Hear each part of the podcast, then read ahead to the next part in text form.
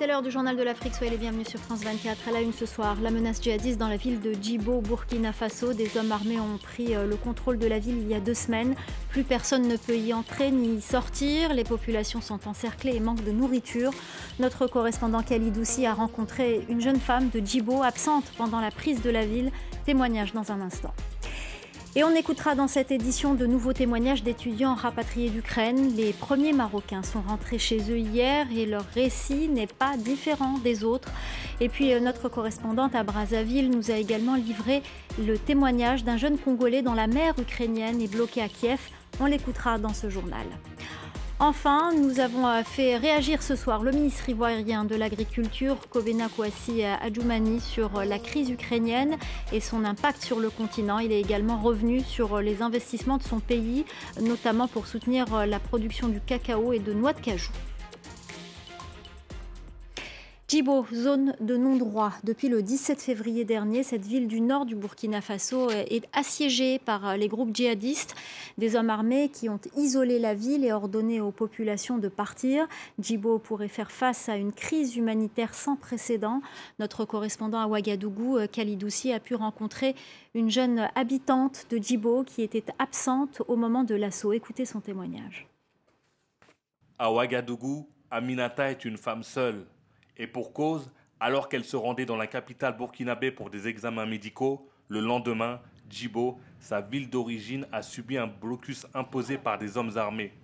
Séparée de sa famille restée sur place et dont elle a très peu de nouvelles, Aminata espère vite rentrer chez elle. Il se présente dans notre quartier et puis nous dire qu'il nous donne un délai de 24 heures pour partir. Actuellement, même, je ne sais même pas où se trouve exactement ma famille dans la province. J'aurais appris seulement qu'ils ont déménagé, ils sont en ville. Moi, je ne peux pas rester à Ouaga, je ne peux pas. Toute ma famille se trouve à Djibo.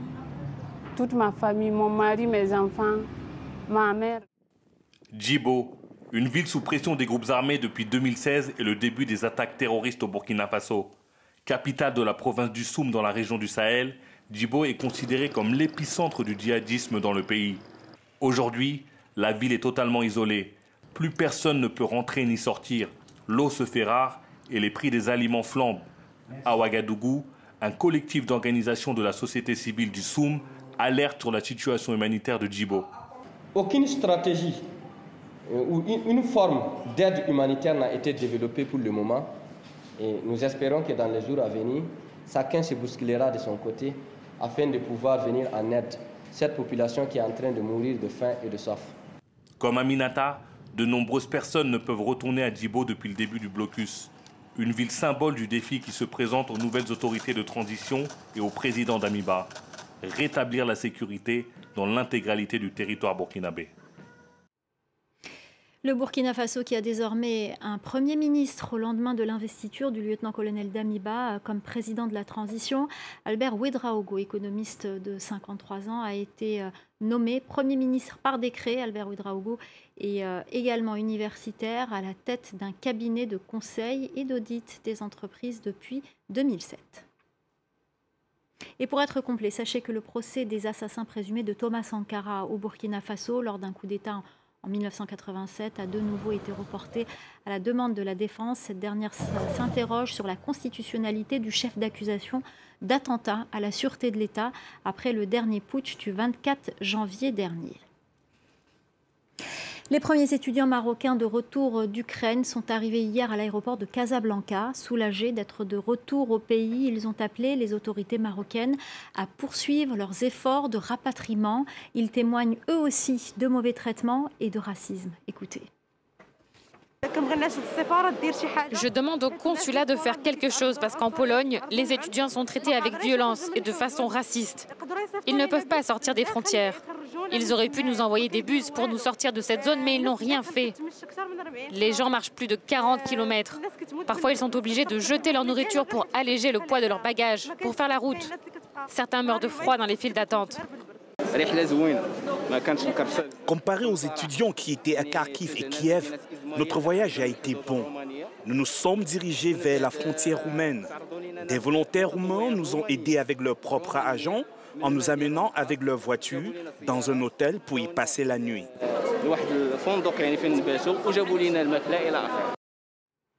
Sur le continent, ils sont nombreux à avoir des proches en Ukraine. C'est le cas de David Kaï, congolais de mère ukrainienne. Il a la double nationalité. Depuis euh, Brazzaville, il est en contact tous les jours avec sa mère, son frère et ses deux sœurs qui tentent d'échapper au bombardement de l'armée russe. Notre correspondante à Brazzaville, Rosie Piot, l'a rencontré. Écoutez. Aujourd'hui, ils ont fui la ville de Kharkiv. Ils sont maintenant à Kiev. Quand j'apprends que bientôt euh, Kiev aussi sera envahi par les Russes, ça me fait vraiment peur.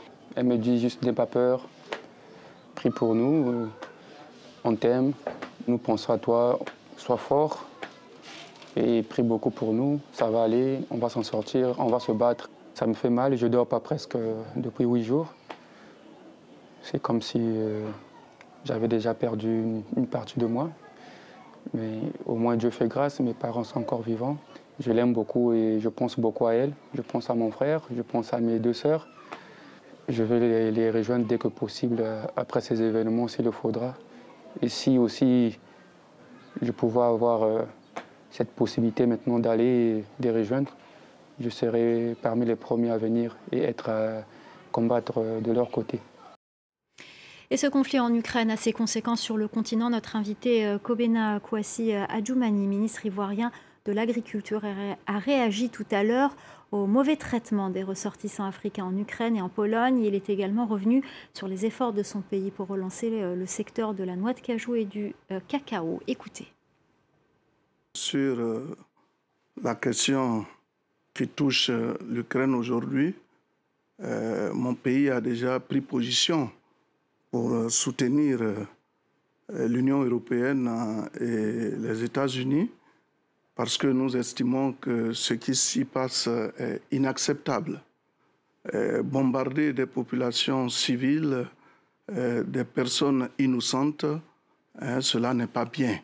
Et aujourd'hui, comme vous le dites, nos populations qui sont donc euh, dans ce pays-là subissent des, des sévices. Cela n'est pas non plus normal.